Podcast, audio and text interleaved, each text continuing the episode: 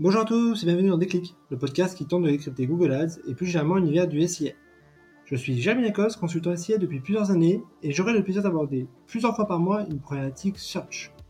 Sans langue de bois mais toujours avec bienveillance, mon mission au cours de chaque épisode est de déconstruire les mythes autour de Google Ads, une plateforme qui va de fêter ses 20 ans en partageant mes échanges, lectures et retours d'expérience. Chaque mois, je ferai un récap des différentes actualités du search. En juin, pas mal d'informations autour de la stratégie d'entreprise de Google. On va ainsi parler fusion de produits, structuration des équipes, fin de Google Analytics universel. Allez, je compte les points. La première actualité concerne la fin de Google Analytics universel. Depuis le 1er juillet, les annonceurs qui n'ont pas fait la bascule de Google Analytics universel vers GA4 ne remontent plus de données.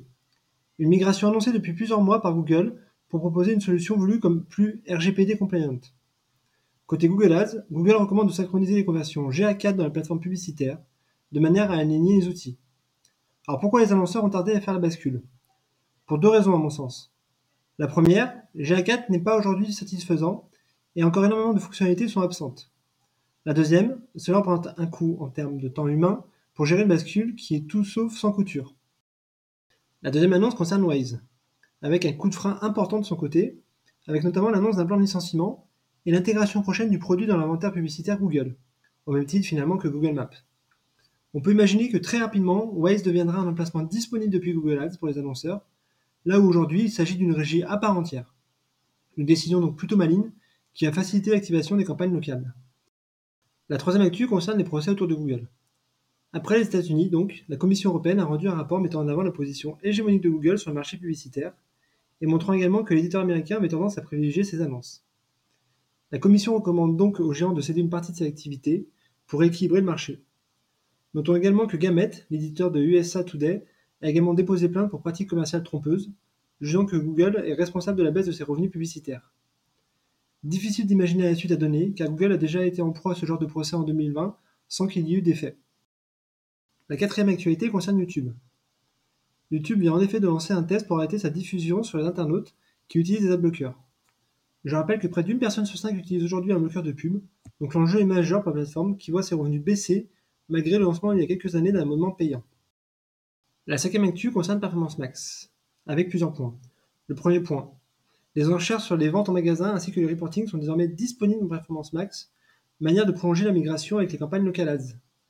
Pour les activer, il faut créer une campagne Performance Max avec des objectifs en magasin ou multicanaux. Le deuxième point, depuis ce mois-ci, Performance Max permet de générer automatiquement des assets créatives à partir de la lecture des landing pages. Un bon moyen finalement de lutter contre la fatigue publicitaire. Google met en avant une augmentation de 2 points de taux de conversion pour les annonceurs qui l'utilisent. Et enfin, le troisième point, le déploiement également des restrictions d'achat de marques dans les campagnes Performance Max, mais aussi sur les campagnes Search. Cela doit permettre un meilleur pilotage des campagnes qui utilisent le large et qui peuvent diffuser par erreur sur le territoire sémantique des concurrents. La sixième actu concerne les campagnes d'application. Après avoir longtemps laissé de côté ce format, Google semble enfin être prêt à investir de nouveau dans ses campagnes. Ainsi, l'éditeur américain vient d'annoncer l'intégration de nouveaux formats d'annonces enrichis, avec l'intégration de CTA par exemple, l'optimisation de l'affichage via YouTube Short, ainsi que l'intégration d'annonces en haut de page de recherche pour les requêtes spécifiques aux applications. Une batterie d'optimisation en plus vient de s'ajouter, que ce soit du reporting, l'intégration de l'improfond en groupe d'annonces, ou encore l'annonce de l'intégration prochaine d'un outil de génération de vidéos. La septième actu concerne la fin de la pluralité des modèles d'attribution. Je l'avais annoncé le mois dernier, mais nous avons déjà un calendrier. À partir de mi-juillet, il ne sera plus possible de créer ou basculer des conversions sur les modèles first click, linéaire, déprécié avec le temps ou basé sur la position. Pour les annonceurs qui utilisaient l'un de ces modèles sur les conversions existantes, leur suppression arrivera en septembre. Honnêtement, ce n'est pas une énorme perte, puisqu'avec la dépendance aux cookies, ces modèles ne connectaient déjà plus qu'une conversion sur deux. Il vaut mieux donc basculer sur l'apport des conversions offline. Huitième actualité, le plan de départ chez Google.